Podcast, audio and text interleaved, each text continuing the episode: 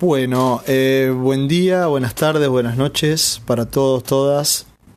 Estamos empezando esta cursada tan particular, eh, en este caso de la materia de epistemología, de la geografía.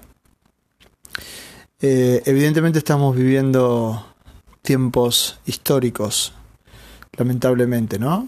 Por las circunstancias que nos tocan, que nos tocan vivir con esto de esta esta pandemia del, coronavirus. Así que bueno, primero algunas recomendaciones como para, para ver cómo nos vamos a manejar eh, por estos días. Eh, toda la información y la comunicación va a ser a través de la plataforma. ¿sí? Eh, si están escuchando este audio es porque ya pudieron acceder. Si alguien, alguno de sus compañeros o compañeras no pudo acceder por alguna razón, que me escriban al mail Em, así podemos solucionar el acceso.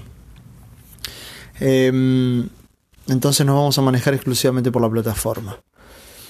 En la plataforma ustedes verán que dice epistemología de la geografía, el título digamos de la carátula y hay una sección que es de avisos. Es muy importante que ustedes entren eh, un par de veces por semana al menos para ver qué novedades hay.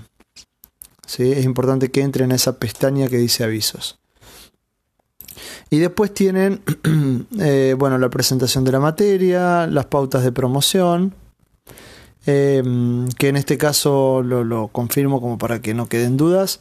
La materia es por, tiene la opción de ser por promoción, sin examen final, para aquellos que tengan, que reúnan las condiciones. Eh, esas condiciones Eh, son, en primer lugar, aprobar el 100% de los trabajos prácticos.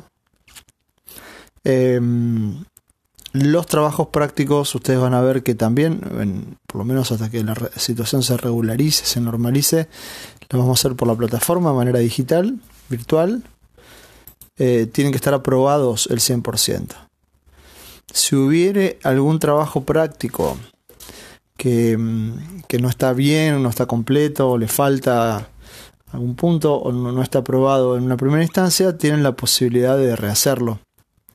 ¿Sí? Es decir, aprobar el 100% de los trabajos prácticos no quiere decir aprobarlos de la primera instancia. Ojalá sea así, pero si hay que rehacer, se rehace y pueden continuar con la promoción. Siempre y cuando eh, esté aprobado en, una segunda instancia. Después vamos a tener dos parciales em, que tiene su, su recuperatorio cada uno. Esos parciales para eh, poder promocionar eh, tienen que estar aprobados con 6 o más de 6. Y después eh, vamos a, estamos pensando, por lo menos si la situación se, se normaliza, en un coloquio final. ¿sí? Vamos a poner unas fechas y ya lo iremos viendo con el tiempo eh, cuáles son las consignas y cómo lo van a ir preparando. Y como tercer punto, condición para poder eh, promocionar es eh, asistir al 75% de las clases teóricas y prácticas, sería por separado, es decir, 75% de las clases teóricas y 75% de las clases prácticas. La asistencia es para nosotros importante. En cuanto a la asistencia, una vez que se regularice la situación esta extrema que estamos viviendo. Em, si alguien tuviera alguna dificultad por razones de fuerza mayor, ya, sea laborales o, familiares, y que lo pueda justificar, eh, lo hablamos personalmente eh, si hubiera que hacer alguna adecuación. Entonces, em, esas son las condiciones para poder regularizar. Quien no pueda regularizar por promoción, em, está la opción también de que rinda el examen final. Bueno, volviendo a lo que es la plataforma, entonces tenemos la sección de avisos, la sección de pautas de promoción, donde explica más o menos esto. Em, ahí están las indicaciones que después los van a trabajar con, Micaela, eh, la profesora que es la Micaela que es ayudante y que se encarga de los trabajos prácticos. Eh, em, ahí lo van a ver con ella en algún momento. Eh, en este caso ya les estamos mandando esta semana un trabajo práctico para hacer y para que ustedes lo puedan enviar también de manera virtual. Y vamos a comenzar ya directamente de lo que es la parte teórica de la materia, en lo que es la unidad 1, que está en la pestaña que dice unidad 1, la geografía como ciencia social. Em, para comenzar, digamos, con esta, con esta unidad, nos vamos a guiar con un texto que está, eh, es el primero, que está ahí en la pestaña de unidad 1 y que eh, está titulado La ciencia de, desde distintas perspectivas. O sea que mm, ese primer texto ¿sí? es el que nos va a servir como guía para, em, para esta parte de los teóricos. ¿sí? Eh, para esta primera unidad en la cual la ciencia tiene como su protagonismo. ¿no? Bueno, eh, así que eh, la idea es que ustedes ahora, mientras escuchan este podcast, eh, este audio, puedan abrir ese texto, ¿sí? la ciencia desde distintas perspectivas, y a medida, digamos, que, mm, que yo voy desarrollando la parte teórica, ustedes puedan ir teniendo el texto a la vista, ¿sí? de manera que lo, lo podamos de alguna manera seguir juntos, por decirlo de alguna manera. Em, en este primer audio no vamos a terminar todo el texto, sino que este texto vamos a estar más de una clase. Pero bueno, yo les voy a ir indicando desde dónde y hasta dónde. Bueno, em, entonces la idea es que busquen el texto. Si no lo tienen a mano, si no lo bajaron, pongan pausa en el, audio y después lo continúan. Bueno, ya está, ya tienen el texto a la vista. Bueno, entonces vamos a comenzar. Eh, fíjense que el título del texto es ¿Qué es la ciencia? Es decir, eh, muchas veces vemos que eh, los textos que vamos a ir analizando empiezan con una pregunta o su título es una pregunta. Y eso no es un dato menor porque precisamente el trabajo del científico, en este caso nuestro del geógrafo, es hacernos preguntas. Em, tal vez en su. Para ustedes que son estudiantes, eh, es más fácil elaborar respuestas, o por lo menos se pretende que ustedes puedan responder a las preguntas que le hacen los profesores, ya sea en una clase, en un parcial, en un final. Y a mí me parece que la, la tarea, digamos, debería ser al revés. Eh, más que responder preguntas eh, o dar respuestas, la ciencia tiene que tener la capacidad de poder hacer preguntas inteligentes, ¿no? Esta pregunta parece medio sonsa, ¿no? ¿Qué es la ciencia? Eh, ¿Cómo la respondemos? ¿Cuál, ¿Cuál, es el instinto de cada uno? Cualquiera de nosotros lo googleas, lo buscas en Wikipedia y te dice, bueno, la ciencia, bla, bla, bla, bla, bla. No es la idea de la materia. La idea de esta materia es que a partir de una pregunta podamos reflexionar, podamos hacer intercambios y demás. Em, la idea es, eh, una vez que termine, que terminen ustedes de escuchar esto y de leer la primera parte del texto, que podamos habilitar un foro, eh, ya se lo, les voy a indicar dónde está, para poder em, intercambiar algunas opiniones acerca de algunas preguntas disparadoras. Entonces, eh, volvemos al, texto, dice, ¿qué es la ciencia? Y dice, compilación de varios autores. Y acá tenemos otro problema, que es un problema muy típico de la geografía. Eh, y que es un, es un problema que, tanto en la filosofía, este texto es más de filosofía. Si ustedes se fijan, no hay prácticamente ejemplos de geografía. Eh, por eso que es interesante que, entre todos busquemos esos ejemplos para que el texto sea más cercano, ¿no? Es un texto de filosofía, un texto filosófico. Entonces dice, ¿qué es la ciencia? Empieza con una pregunta.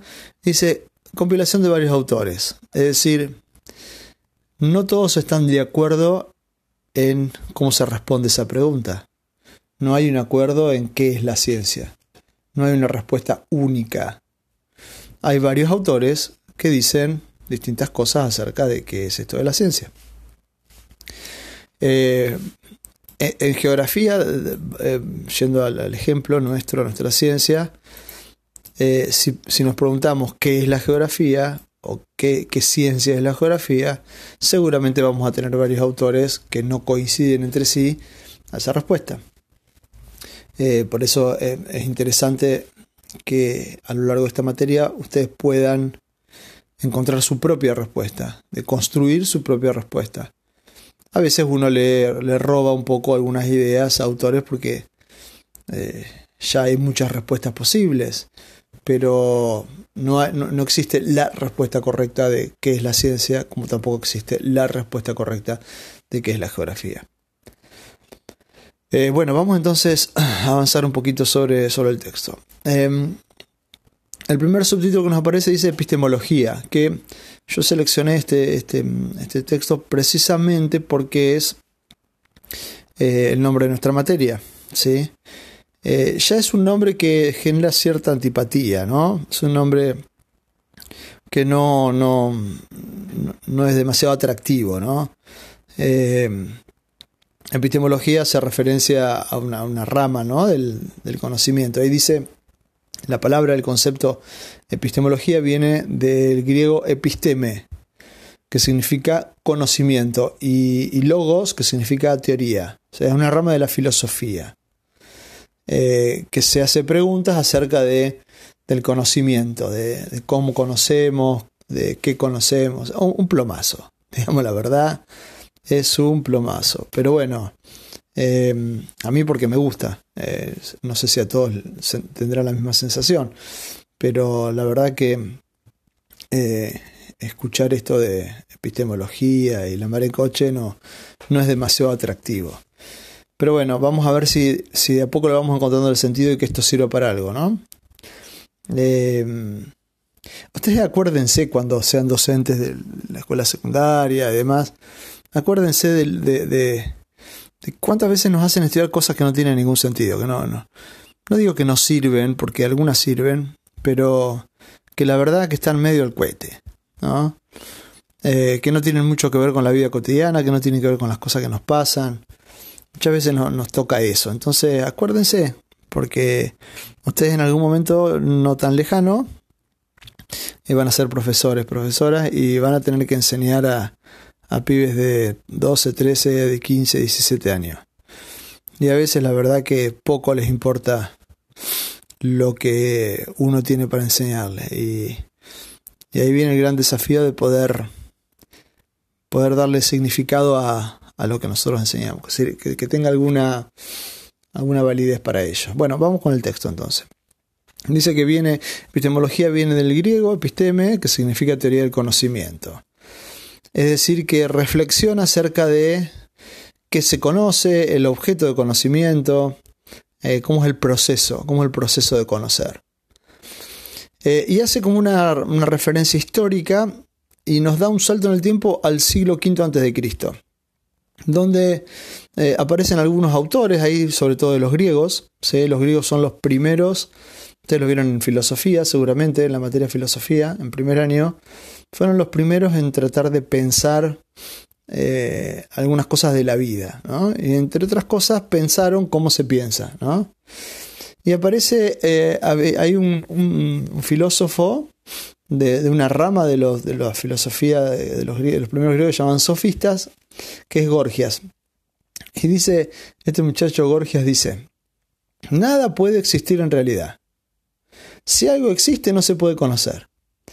Y si, y si su conocimiento fuera posible, no se podría comunicar. O sea, una mala onda el flaco este. O sea, eh, nada existe que se pueda conocer. Si se puede conocer, no se puede comunicar. O sea, si existe no se puede conocer. Y si se conoce no se puede comunicar. O sea, flaco, ¿en qué mundo vivís? ¿Cómo que, no, cómo que nada existe? Yo existo, lo que tengo enfrente existe. Eh, el auto que estoy viendo acá en la vereda de mi casa existe. Y lo puedo conocer, puedo saber cómo es. O sea, no, estoy muy de acuerdo yo con eso. Pero bueno, el, el chabón este se ve que estaba, no sé, se habría peleado con la mujer, estaría muy mala onda porque, ¿cómo que nada se puede conocer? No sé. Em, después viene otro, otro sofista, em, no sé, capaz que juegan al fútbol juntos, no sé, que se llamó Protágoras. Me dan risa los nombres de los griegos, ¿no? Imagínate, imagínate que, tu mamá te hubiera puesto Protágoras. Eh, prota, prota. Dice, Protágoras dice, em, ninguna opinión de una persona es más correcta que la de otra. Porque cada individuo es el único juez de su propia experiencia. A mí me gustó un poco más. Es decir, el, tipo lo que te dice es, todos podemos tener opiniones distintas y no se sabe cuál es la real o cuál es la verdadera. Nadie, en, realidad lo que él dice, nadie tiene razón. ¿sí? Se lo voy a leer a mi suegra a ver qué opina de esto, que ella siempre tiene razón. Pero me gusta más lo de Protágoras, ¿no? Ya abre un poco más el panorama. Y después viene uno de los grandes filósofos de la, de la antigüedad griega, que es Platón, seguramente lo escucharon nombrar. A los otros dos flacos seguramente no, porque no son tan populares, pero Platón sí. Y, Platón hace referencia a su maestro que es Sócrates, que también lo, conocerán por lo menos de nombre. Entonces, em, Platón dice, no, para, eh, acá no es que no se puede conocer, no es que no existe, no, no, no está muy de acuerdo con los sofistas, dice que uno sí puede conocer de manera exacta y certera. ¿sí? Y el flaco acá la flasheó un poco porque seguramente ustedes eh, habrán escuchado hablar del mito de la caverna, ¿no? Entonces él dice, Platón dice que las cosas que uno ve son sombras, copias, digamos, de otra realidad. Y la filosofía lo que tendría que estudiar, o la epistemología en este caso, estudiar eh, un poco esas, esas formas puras que, de las cuales él habla, ¿no?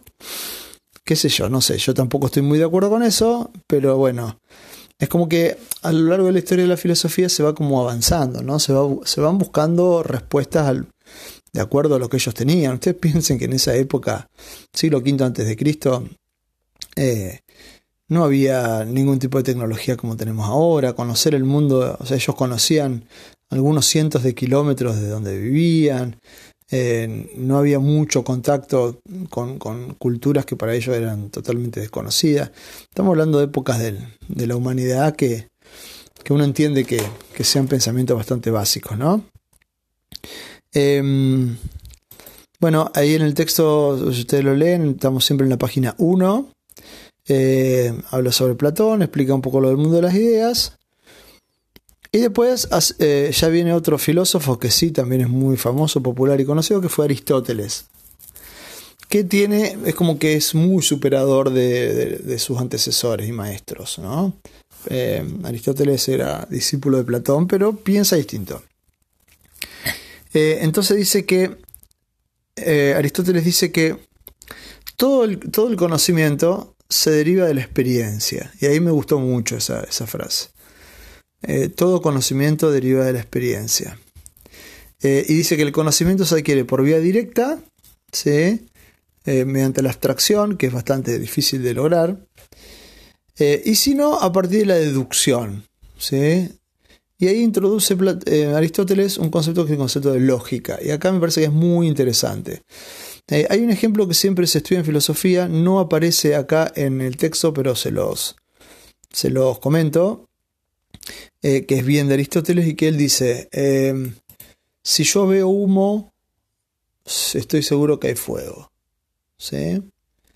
E, es decir, no tengo mm, la necesidad, diría Aristóteles, de ver el fuego para asegurarme de que está. Puedo ver uno de los efectos del fuego, que es, eh, que es el humo. ¿Sí? Si yo veo humo, ¿No les ha pasado por ahí ustedes que son estudiantes, algún domingo te tenés que quedar en Santa Rosa y no puedes ir a tu pueblo? Digo, para los que viajan, que eh, te levantás el domingo tipo después de haber salido de la noche seguramente, o de haber estado estudiando, eh, te despertás el domingo tipo once y media, doce del mediodía y sentís ese olorcito, el, humo de, un asadito y sentís el, el olorcito de la grasa, de la grasa chamuscada.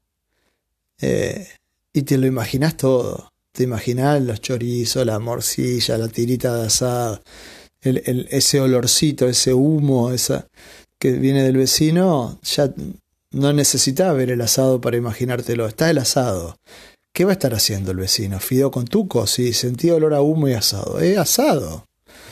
¿Eh? Entonces, me parece que es muy interesante esto. Esto sí tiene muchas muchas aplicaciones más que todos los otros filósofos anteriores que ¿Qué diría Platón? No, porque la idea de asado. ¿Qué idea de asado? Tremendo asado se está haciendo el flaco. Eh, lo, siento, lo percibo, lo, lo, puedo experimentar, ¿no? Eh, esto sí tiene muchas implicancias para lo que es la, la geografía como ciencia. Nosotros cuando, cuando, analizamos los territorios, los lugares, el espacio geográfico, eh, la mayoría de las veces, el 90% de las veces, hay cosas que no vemos. Eh, no, no, la, experiencia, esto que habla, que habla Aristóteles, viene, viene dado de, de, de, esto de percibirlo de forma indirecta. ¿Sí? Por ejemplo, eh, si nosotros vemos una zona inundada, ¿no? una inundación como, como problema geográfico, eh, ya eh, analizando digamos, los efectos, uno puede ver cuáles son las causas. Uno puede imaginar, uno puede reconstruir cómo era antes. No necesita haberlo visto. La historia también utiliza mucho esta metodología. La historia ve, a partir de lo que analiza en el presente, puede reconstruir el pasado, ¿no? Esto es bien de Aristóteles. Fíjese cómo, Aristóteles nos da la base teórica, nos da los argumentos como para poder decir, bueno, lo que yo hago es serio, es, científico, ¿no? Lo puedo comprobar de alguna manera. Eso es muy interesante recuperar el pensamiento de Aristóteles. Eh, es muy superador en relación a Platón y a, los sofistas que, que nombramos que dicen que no puedo conocer nada, ¿no? Eh, así que vamos a seguir un poco eh, a lo largo de la materia del razonamiento de Aristóteles. Lo vamos a seguir, claro, porque es muy interesante. Eh, pareciera, si ustedes pasan a la página 2, pareciera que hay como una especie de bache, como que alguien cortó y pegó mal, ¿no? No es, no es así, no, no, no hay ningún bache. O sí. ¿Por qué digo que hay un bache? Porque el texto me empieza a hablar de otro filósofo, ¿sí? Eh, o de una corriente filosófica que se llama, llamó, llama racionalismo. Eh, y cuando nombra a su principal autor, habla de René Descartes, eh, escrito como Descartes. Se pronuncia Descartes porque en francés lo pueden pronunciar como ustedes quieran. Y me dice que su obra, que se llama El discurso del método, es de 1637. Entonces yo digo, ¿por qué hay un bache? Hay un bache en la historia en realidad. Ese bache en la historia va del siglo V a.C., que estábamos hablando de los griegos, al 1637. O sea, estamos hablando de una diferencia de 2000 años. 2000 años. Es mucho tiempo para, el, para lo que es la humanidad, ¿no? Entonces, ¿qué pasó del 500 a.C. al 1600? Más de 2000 años. ¿Qué pasó ahí? Bueno, lo que pasó es la Edad Media. ¿Sí? Entonces, acá en esto de la Edad Media, eh, la filosofía parece que alguien la puso en pausa. ¿no? Eh, lo último que, teníamos es lo de Aristóteles, y precisamente ese pensamiento de Aristóteles fue mm, utilizado, transformado, modificado, manipulado, si se quiere, de alguna manera, por otro tipo de pensamiento que, que, si bien utilizaba algunos principios filosóficos, pero que, que, cortaba un poco con esta lógica de pensar y de, de reflexionar, y que es el pensamiento teocéntrico o el pensamiento teológico también, eh, sobre todo por una institución que es la Iglesia, que de, desde, desde su origen, eh, siglo I por supuesto, hasta el siglo XV, XVI, sí que estamos 17 en este caso, eh, tuvo un pensamiento hegemónico, ¿sí? y en el cual ese pensamiento, digamos, dominado por la Iglesia, eh, hacía un cambio importantísimo, muy, trascendental, ¿no? Eh, y tiene que ver con lo que podríamos denominar, esto no está en el texto, así que si quieren tomar por ahí nota, porque es importante, eh, hay un cambio en lo que es el criterio de verdad. ¿sí? Eh, si volvemos al ejemplo de Aristóteles, del, humo y del fuego, o del asado, del olor asado y el asado, si se quiere, más actualizado. Para Aristóteles, ¿cuándo algo es verdadero? Cuando hay evidencia de que es verdadero. Cuando yo lo puedo, lo puedo demostrar.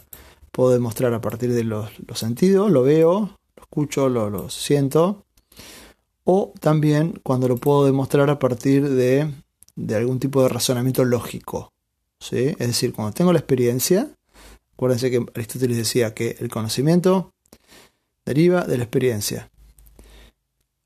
que puede ser directo o puede ser indirecto a, partir de la deducción lógica. Entonces, para Aristóteles eso era verdadero. Lo veo, lo experimento o lo puedo razonar. ¿sí? Esta, esta forma de pensar es transformada por la iglesia en cuanto al criterio de verdad, y el criterio de verdad no, no está centrado en el hombre, en el ser humano, hombre no lo digo como varón, sino eh, como ser humano, ¿sí? como si eran los griegos. Los griegos eran profundamente humanistas, ¿sí? Ser humano es el centro de, todo, ¿no? del centro del universo. Entonces para la iglesia el criterio de verdad viene dado por la autoridad, y esa autoridad tiene que ver con lo divino, tiene que ver con Dios, con la Biblia y con la iglesia como institución. Es decir, la lógica es esta. La autoridad, quien me dice que es, que es verdadero, es Dios. Como a Dios no lo veo ni, ni, puedo tener una especie de, entrevista como para preguntarle, eh, ¿cómo puedo acceder a lo que Dios dice? Bueno, a partir de la Biblia que supuestamente fue escrita o inspirada por Dios. Y como si eso fuera poco, porque si esa Biblia hay que saber interpretarla, tengo una institución que son ahí seres de carne y hueso, que es la iglesia, que me dice cómo interpretar esa Biblia. Entonces la iglesia católica como que hegemoniza la forma de entender el mundo. Entonces, ¿qué es verdadero? Lo que dice la iglesia, porque lo dice la Biblia, que fue escrita por Dios. Un poco esa es la lógica, ¿no? Es por eso que durante casi dos mil años eh, hay como una pausa en la filosofía, ¿no? Precisamente porque aparece esta nueva forma que todavía prevalece hasta hoy, ¿sí? Una nueva forma de pensamiento que es el pensamiento eh, por la autoridad.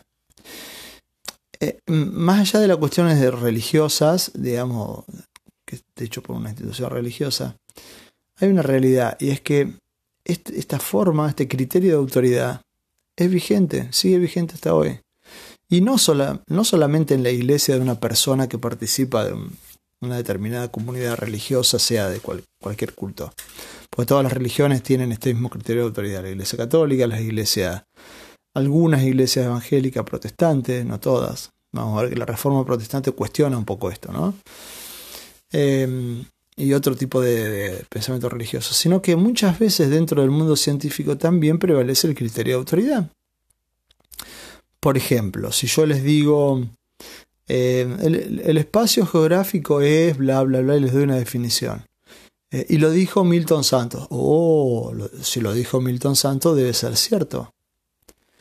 Es decir, hay un criterio de autoridad. Si lo dice fulano de tal, que es prestigioso, que es conocido, que es respetado por la comunidad científica, pareciera como que es verdadero. Y eso es precisamente lo más anticientífico que existe. La, la, gran ventaja de la ciencia es que uno puede cuestionar incluso al más famoso y al más reconocido. ¿sí? En cualquier ciencia. Pongo ejemplo de la geografía. ¿no? Milton Santos seguramente ustedes lo conocerán, habrán leído en alguna materia eh, sus producciones y es sin duda un referente pero que lo haya, que haya dicho o que lo haya establecido determinada categoría o determinada definición no la hace verdadera porque lo dijo Milton Santos. En todo caso, eh, habrá que analizar otras variables de por qué algo es aceptado, ¿no? Entonces, cuidado con esto del criterio de autoridad, porque es muy, es muy cotidiano, ¿sí? Eh, es muy infantil también, ¿no? En ese sentido, porque te quita la posibilidad de pensar criterio de autoridad para cualquier cosa, ¿no? Em, mm, digo que es muy infantil porque muchas veces eh, a, los niños se lo utiliza como forma de educar el criterio de autoridad. Lo utilizamos como forma de educar. ¿O no les ha pasado que cuando son chicos le preguntaban, ¿por qué esto es así? Le decía a tu mamá. Porque lo digo yo que soy tu madre. Porque lo digo yo que soy tu padre porque lo digo yo que soy el profesor o la profesora. ¿Sí? Criterio de autoridad. Y muchas veces lo que los chicos demandan en la escuela no es la, si bien uno tiene que ejercer la autoridad, es cierto, pero uno tiene que dar razones de por qué. ¿sí? Tiene que poder explicar por qué sí o por qué no. Eh, porque cuando uno da razones, el otro lo entiende que no lo tiene que hacer porque hay una razón, no por una autoridad. ¿sí? La, autoridad verdadera radica en poder dar razones. Por ejemplo, supongamos que tenés un primo, hermanito, eh, o lo que sea, un niño de eh, tres años, cuatro, supongamos, ¿no? Y el, el, pibe quiere meter los dedos en el enchufe. Entonces, vos qué le vas a decir, si está a cargo tuyo, supongamos que es tu, tu primito y bueno, te lo dejaron y te pagan unos pesos de niñero, niñera, y el pibe quiere meter los en el enchufe. Te dice, ¿puedo meter los en enchufe? ¿Vos qué le vas a decir? No. ¿Por qué no? Si vos le decís no porque yo te estoy cuidando, no porque yo soy un adulto, no porque yo lo digo, no porque soy tu papá, no porque soy tu mamá, ahí estás usando el criterio de autoridad. ¿Qué va a hacer el pibe? Va a meterlo en el enchufe. ¿Por qué? Porque ese criterio de autoridad no es suficiente. No, no, no lo convence de nada. El criterio de autoridad es muy limitado. Puede funcionar un tiempo. Puede funcionar para algunas personas, pero no se sostiene mucho tiempo.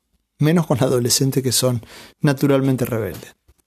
Ahora, si vos le decís, si el, pibe te pregunta, ¿puedo meter los del enchufe? No. ¿Por qué? Porque si metes los del enchufe te va a dar corriente y te puedes morir. O te puedes quemar los dedos. Y le explicas brevemente, con palabras sencillas, para que lo pueda entender de por qué, cómo funciona la electricidad y que es peligroso.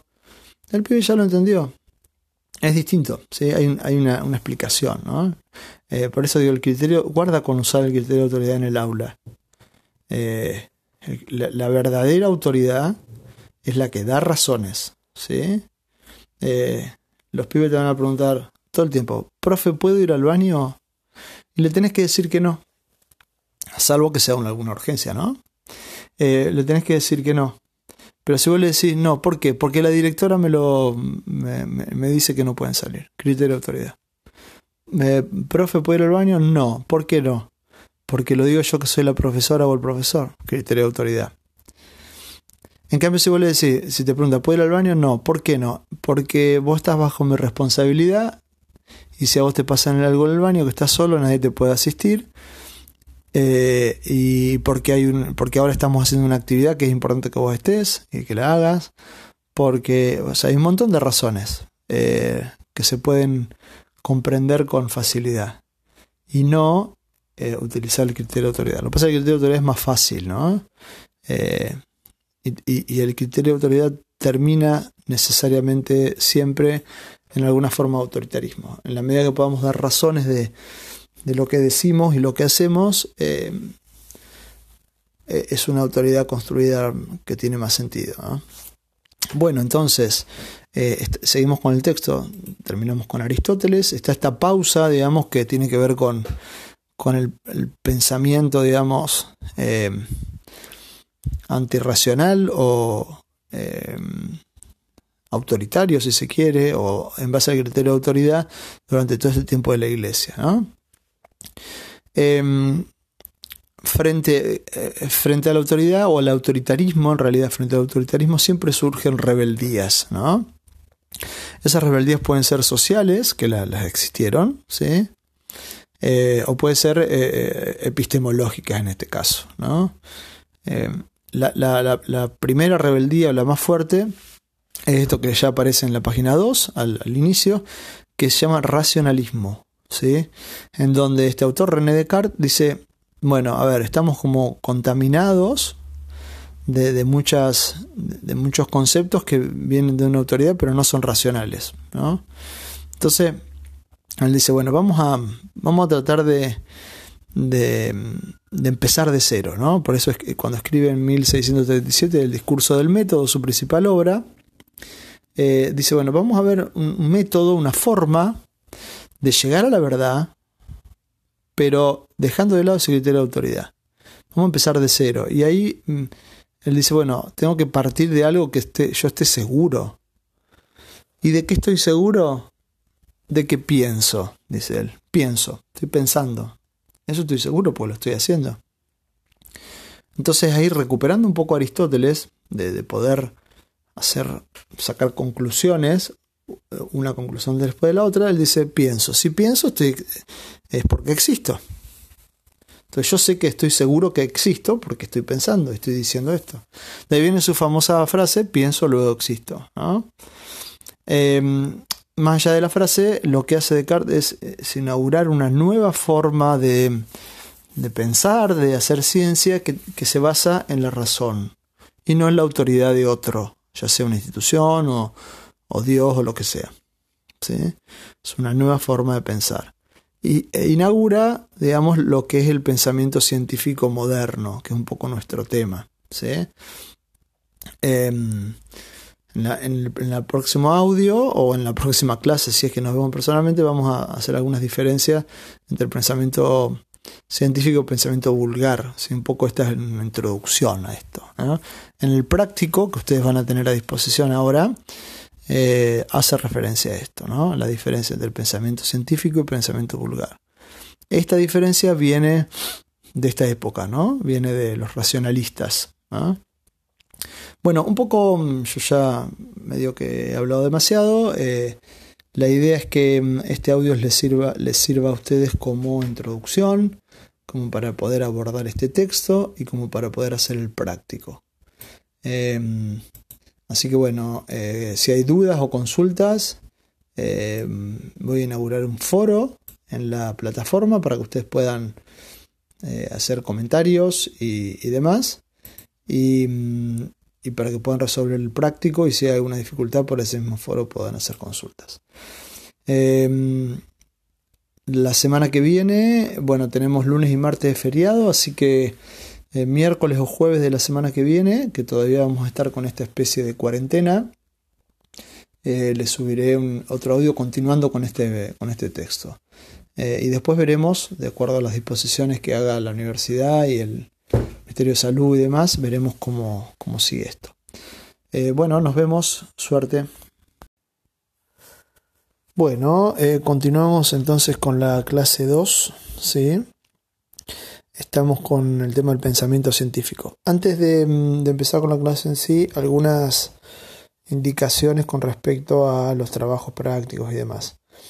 Em, los trabajos prácticos son todos individuales, eh, más allá de esta situación de la, cuarentena y demás, esta es una materia por promoción y salvo que les, se indique lo contrario, trabajos prácticos son todos individuales. Em, si eh, en algún caso los hicieron en grupo, bueno, veremos cómo lo resolvemos, eh, pero son individuales. El modo de entrega, ahí estuvimos con Micaela revisando y repensándolo. Em, va a ser exclusivamente por el campus. Eh, ustedes van a encontrar que para el trabajo práctico 1 ya está hecho. Quien lo haya mandado por mail ya está, no hace falta que lo vuelva a hacer. Pero sí para el trabajo práctico número 2 y los que sigan, eh, la entrega va a ser exclusivamente por, eh, por la plataforma. ¿Sí? Ustedes van a ver que hay una carpeta donde está el trabajo, las consignas del trabajo práctico, el, o los textos que necesiten para hacerlo, o los recursos. Y abajo dice entrega de trabajo práctico. Eh, tienen que ir a ese, hay una manito, ¿sí? Eh, tienen que ir a ese icono y ahí suben su trabajo práctico, ¿sí? Bueno, eh, vamos a continuar entonces con la, con la parte teórica. Seguimos con el texto que se llama El pensamiento científico, en el cual se hace una especie de historia de la ciencia, por decirlo de alguna manera. Sí, arranca con eh, la clase pasada, si recuerdan, los griegos,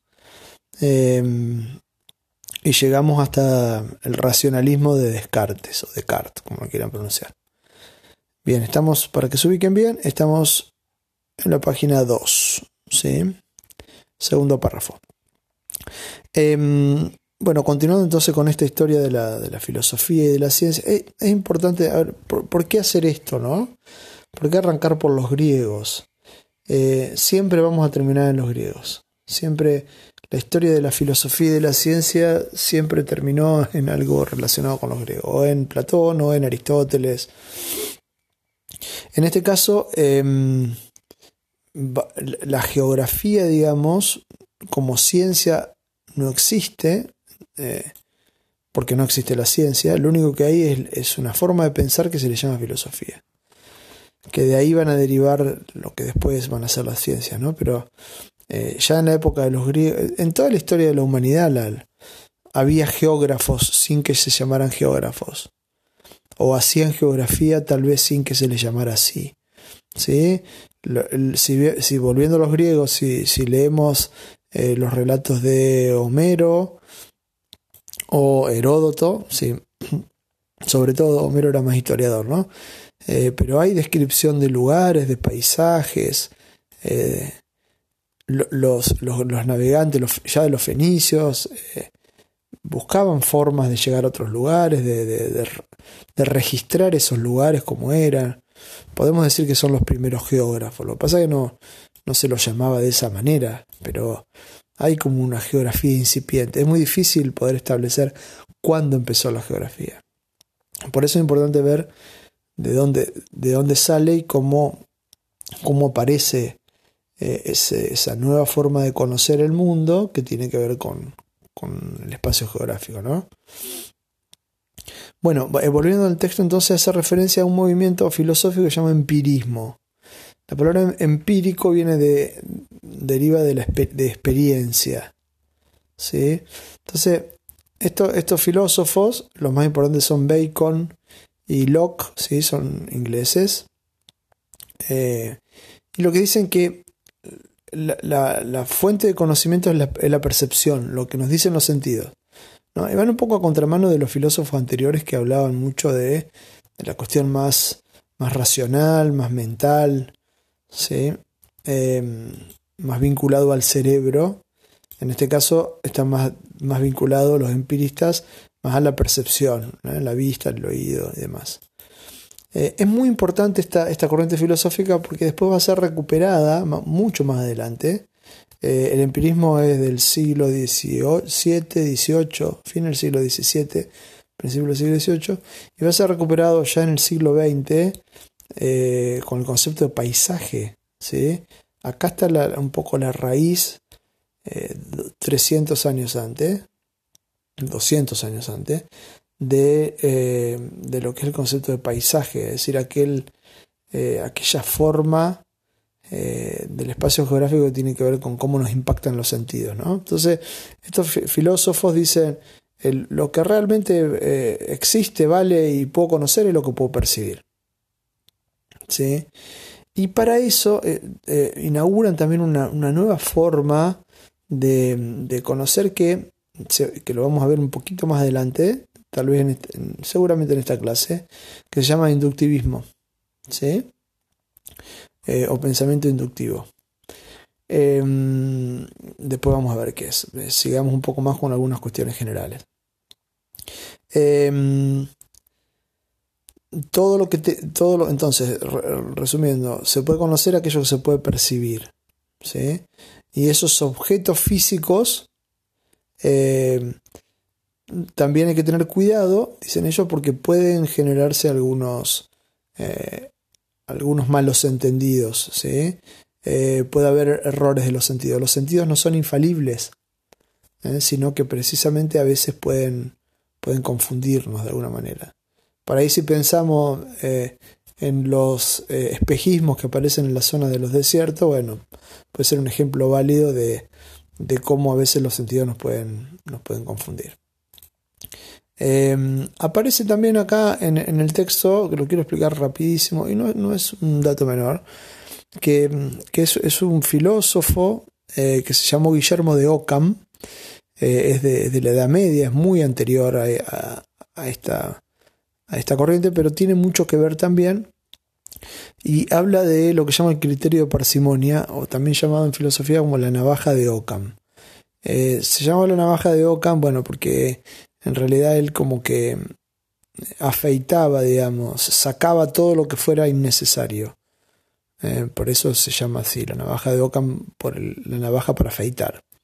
Y dice que para, para elaborar una teoría tiene que tienen que utilizarse los mínimos, las mínimas variables posibles eh, para que esa teoría sea válida. Cuanto más simple, mejor.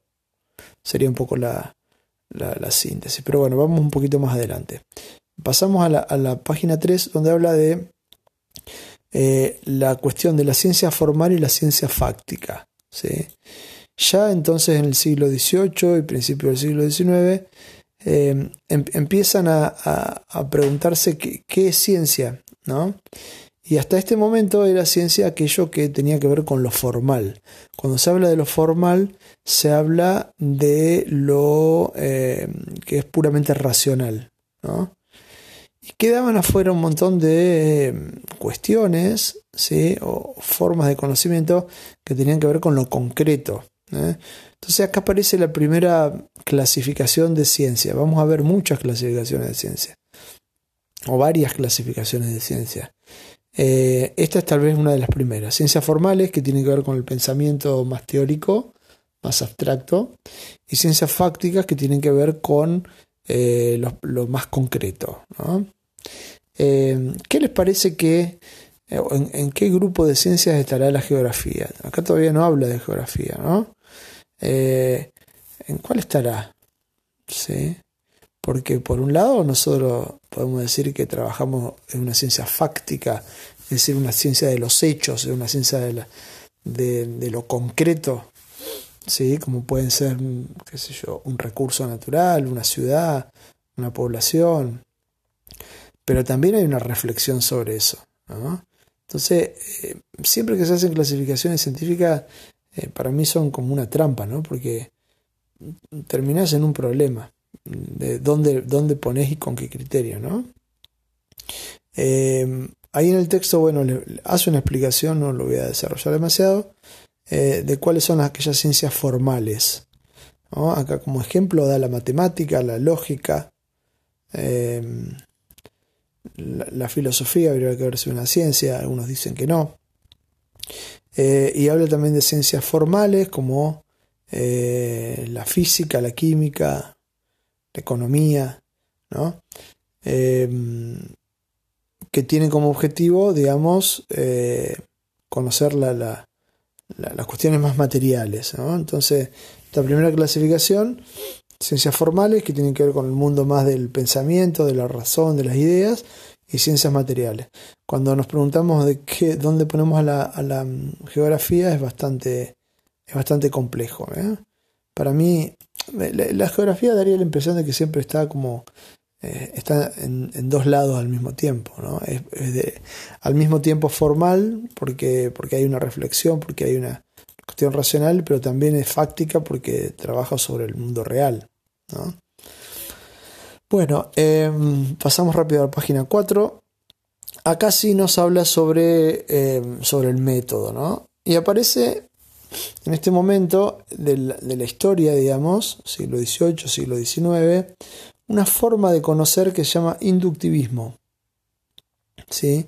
Y, por, eso, por eso mismo está relacionado con lo anterior, ¿no?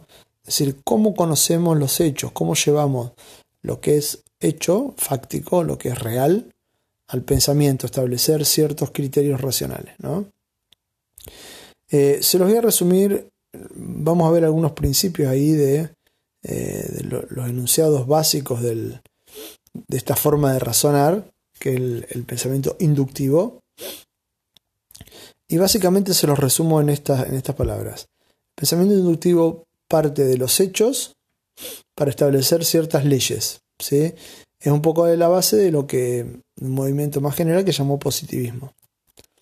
Es decir, si yo puedo observar muchos hechos particulares de la vida real, cotidiana, puedo establecer ciertas leyes que son válidas y que van a aparecer para este movimiento, el positivista, como eh, incuestionables. Eh, un ejemplo muy simple de la vida cotidiana. Eh, todos, los, todos los días sale el sol o amanece, porque el concepto de sale el sol es bastante impropio, todos los días amanece y vemos el sol por el este. Supongamos que estamos en, la, época de los equinoccios, que sale más o menos exactamente por el este, ¿no?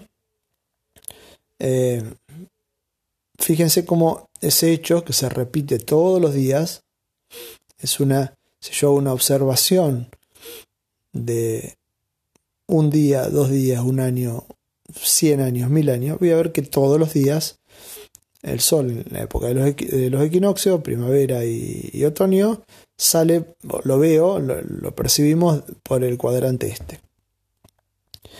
Esa eh, observación de un hecho natural, de una situación natural, que la puedo repetir una X cantidad de veces, me permite establecer una ley. La ley sería, en la época de los equinoccios, el Sol sale por el cuadrante este. ¿Sí? Esta forma tan simple de poder eh, conocer este método, esto es un método, se llama método inductivo. ¿Sí? Eh, si ustedes se fijan en la página 4 al principio, da algunos, algunos principios. ¿sí? Fíjense, el punto A dice, el objeto de la ciencia es la realidad externa eh, física. La realidad no funciona de manera azarosa o caótica, sino que exhibe regularidad. Todos los días sale por el mismo lugar. La ciencia es la única actividad humana que garantiza la verdad, la exactitud, la certeza sobre esa realidad. Fíjense que habla del, modo de conocimiento científico. ¿no? Ustedes en el trabajo práctico 1 eh, analizaron las diferencias con el conocimiento vulgar o, cotidiano. ¿no? Acá eh, el método hay una teoría y un método te garantiza poder llegar a lo que se denomina axioma o ley. ¿sí?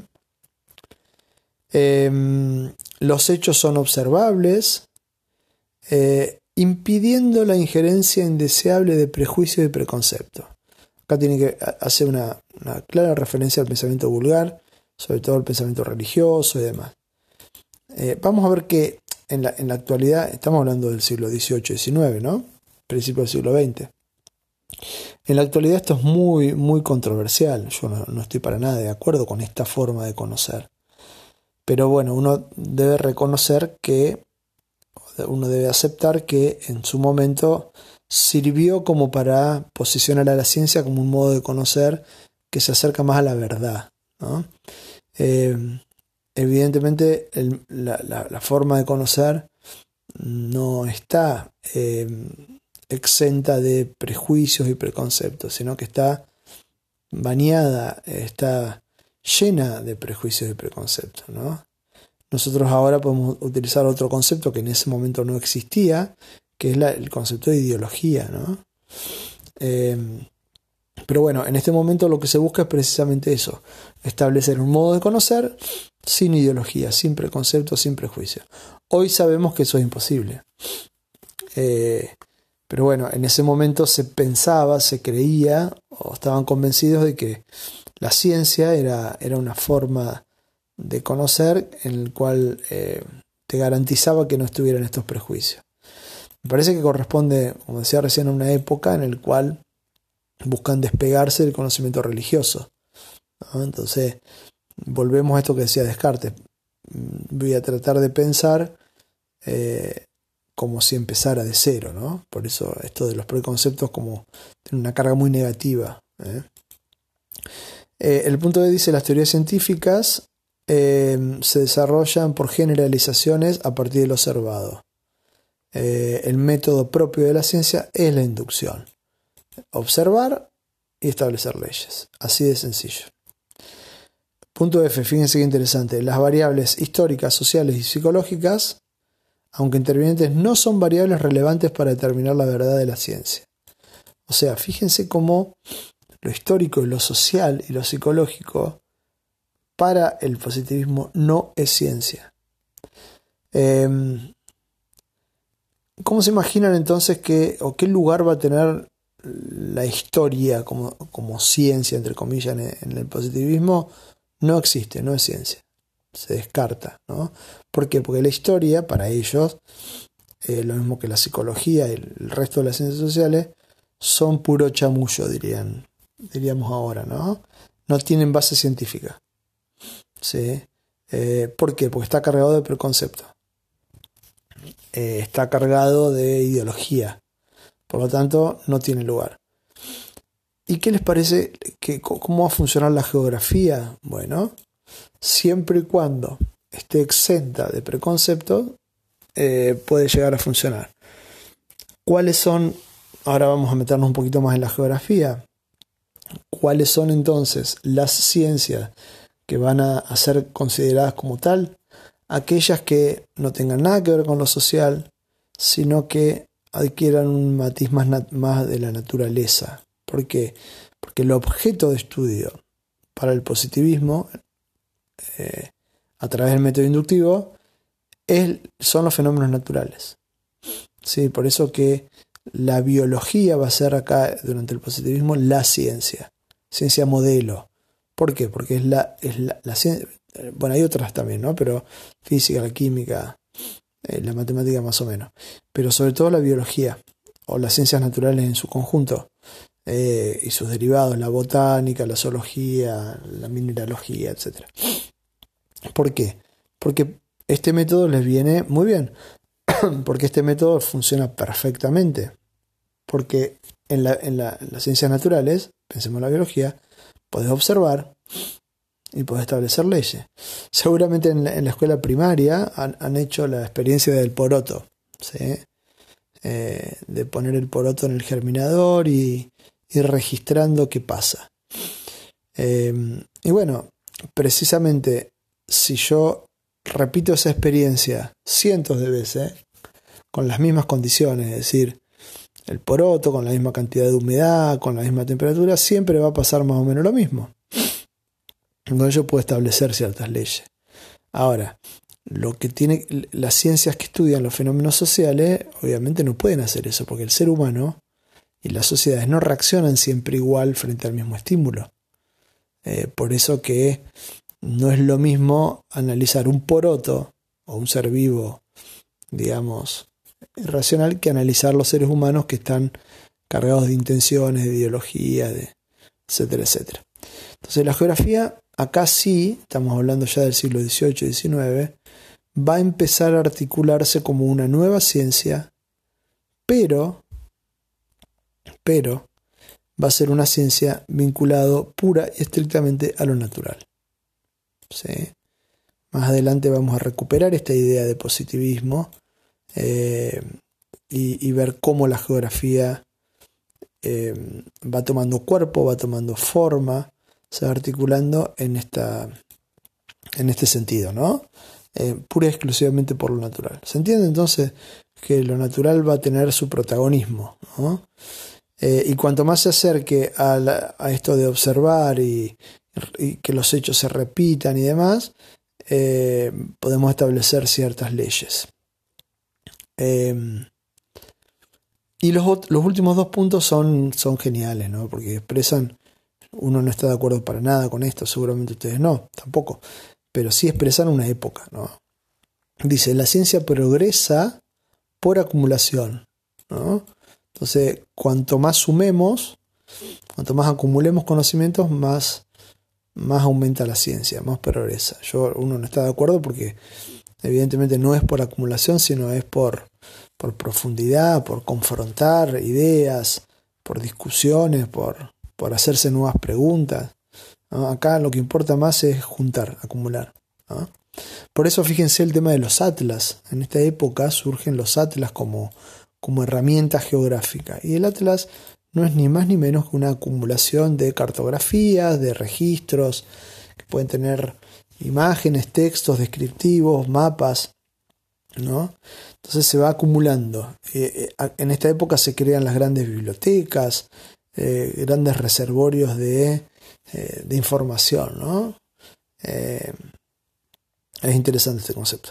Y el, el último el H dice, los grandes episodios de la ciencia son producto del esfuerzo de las inteligencias individuales. ¿no? Uno tampoco está de acuerdo porque evidentemente no es lo individual lo que hace progresar a la ciencia, sino el, trabajo en conjunto, ¿no? De tomar lo que otro aprendió, lo que otro investigó y, recuperarlo, cuestionarlo, completarlo, ampliarlo. Eh, incluso en la historia de geografía vemos grandes geógrafos, ya actuales, que se han cuestionado a sí mismos, ¿no? Eh, o que han trabajado con otros en equipos. Eh, esto es muy del siglo XIX, ¿no? De, la, del esfuerzo individual. Em, bueno, mm, seguimos un poquito más en el texto. Em, Ah, con respecto a lo individual, quiero, hacer una, quiero hacer una aclaración, porque si bien es cierto que en la actualidad se trabaja con, con trabajos en equipo, en conjunto, interdisciplinarios y demás, ustedes fíjense que al principio de esta clase les planteamos en la materia que los trabajos prácticos eran individuales. Eh, esto podría sonar un tanto mm, positivista, ¿no? Y en realidad viene de la mano con otra cuestión, es que eh, no sabemos, no, no se sabe trabajar en equipo. ¿sí? Trabajar en equipo o en grupos no es como muchas veces están acostumbrados, estamos acostumbrados a hacer, en el cual se dividen las tareas y después se hace un documento único. Eso no es trabajo en equipo, eso es positivista. Eh, eso son, es, una suma, es acumulación. ¿no? Acumulación de esfuerzos individuales. Entonces, por ejemplo, tengo tenemos un trabajo práctico de, qué sé yo, cuatro consignas, somos cuatro estudiantes, cada uno hace, uno hace la uno, el otro la dos, la tres, la cuatro, sumamos y lo enviamos. Eso no es trabajo en equipo. Eso no es trabajo en conjunto, eso son eso es positivista, es una suma de trabajos individuales. Entonces, eh, yo les decía, vamos a hacer trabajos individuales, porque también se primero que eso no sirve, porque está fragmentando el conocimiento, y ni hablar de que a veces está el, el compañero o compañera que no hace demasiados aportes y termina como último en el grupo. Entonces, a veces por una falsa solidaridad, eh, bueno, ponerlo a fulano como para que apruebe el práctico, porque si no, si no está en el horno. Entonces, así no es el trabajo en equipo. Eh, cuando estemos de manera presencial y podamos recuperar la normalidad, vamos a hacer trabajo en equipo, pero de verdad, ¿no? Como se debe hacer. Eh, no de esta manera de corte y pegue sino realmente se pueden hacer y bien, lo vamos a hacer. Pero no es ahora el momento por esta situación. Bueno, em, siguiendo con el texto, em, habla de algún tipo de enunciado, eso no, no, leanlo como para completar la idea, pero no, no nos interesa demasiado. Em, para quienes vayan a hacer algún tipo de trabajo de investigación, para cualquier materia, o si van a dedicarse a la investigación porque van a hacer la licenciatura o incluso como, como profesores que quieren hacer un trabajo de, investigación, eh, el, método inductivo es un método, no es necesariamente el único método. ¿sí? Eh, a veces eh, sí me parece que es el método más fácil, más, más cómodo, que, que a todo el mundo le queda más o menos bien porque es bastante simple, en el sentido de que vos eh, observás una realidad, una situación, una realidad social o lo que sea, y después eh, de la suma de esas, esas realidades estableces una, conclusión. Y me parece que no funciona así el mundo real, ¿no? Habría que ver si para, para una ciencia como la nuestra, que es no la consigo como una ciencia social, sirve este método. Si vas a estudiar fenómenos naturales pura y exclusivamente, bueno, puede servirte un poco, pero cuidado con esta forma de pensar. Em, e, este esta forma de razonar, de pensar y de conocer, que es el, conocimiento inductivo, em, empezó a generar ciertos problemas. ¿sí? empezó a generar ciertos problemas. ¿Por qué? Eh, ahí en la página 5 al final habla del problema de la inducción. Em, sobre todo cuando aparecen eh, lo, que se denominan ciencias sociales, que empiezan a tomar mucho protagonismo, sobre todo a principios del siglo XX. Em, y, de poder establecer realmente qué es la verdad, ¿no? Cuando estamos ante un, conocimiento válido. Para eso eh, vemos que ante, ante los, eh, los, eventos sociales, el conocimiento, la forma de conocimiento positivista no podía dar respuestas. Y muchas veces eh, se llegaba a, conclusiones falsas. Em, acá aparece algunos ejemplos, hace el, ejemplo del cuervo, en, el cual nos, dice que, bueno, que en definitiva yo puedo establecer una ley, pero nada me garantiza que eso, se vaya a cumplir. ¿Sí? Y sobre todo cuando hablamos de ciencias sociales, que los problemas de la historia, los problemas del mundo real, los problemas de la economía, los problemas demográficos, las cuestiones demográficas, eh, están sujetas a, las decisiones humanas y las decisiones humanas no son siempre las mismas frente a los mismos eventos. ¿sí? Eh, las, hubo algún intento de, esta forma de, conocer inductiva de, que las ciencias sociales utilizaran este, esta forma de, conocer y, la verdad que no funcionó. ¿sí? Entonces se establecían algunas premisas como por ejemplo, si en algún país o en una región, en un espacio geográfico, eh, hay un problema de escasez de alimentos eh, y em, eso se suma a que hay, eh, mm, digamos, el poder político em, no, lo contempla y es, es una, son formas autoritarias y em, sumado a eso, digamos, la, falta de recursos de alimentos más el autoritarismo político genera una revolución. ¿Sí? Y sí, en algunos casos sí. ¿sí? Si analizamos la Revolución Francesa, bueno, sí, generó una revolución. Pero no siempre es así. Hay casos en la historia que hay pueblos sometidos y no generan ningún tipo de revolución. Entonces es muy difícil poder establecer leyes o predicciones frente al mismo, los mismos fenómenos. La inducción empieza a fallar como teoría. ¿sí? Por más que yo observe muchos casos iguales o similares, em, la verdad es que no siempre se llega a la misma conclusión, sobre todo en las ciencias sociales. En las ciencias naturales es evidente que sí funciona y sigue funcionando. Si ustedes analizan cómo estudiaron biología o de dónde salen los conocimientos más o menos verdaderos o los experimentos que hacen en biología, tiene que ver con esto.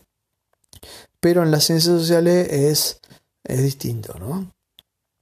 Em, en la página 6 es interesante ver cómo dice que la observación depende de la teoría. Es decir, si, si bien es cierto que observamos, por ejemplo, un paisaje, por ejemplo, una situación social, la observamos, la podemos mirar, la podemos, la podemos percibir para poder analizarla, siempre hay una teoría previa que de alguna manera nos indica, a veces la teoría es muy, subjetiva y muy inconsciente, subconsciente, pero nos dice qué tenemos que mirar y cómo lo tenemos que mirar. ¿sí?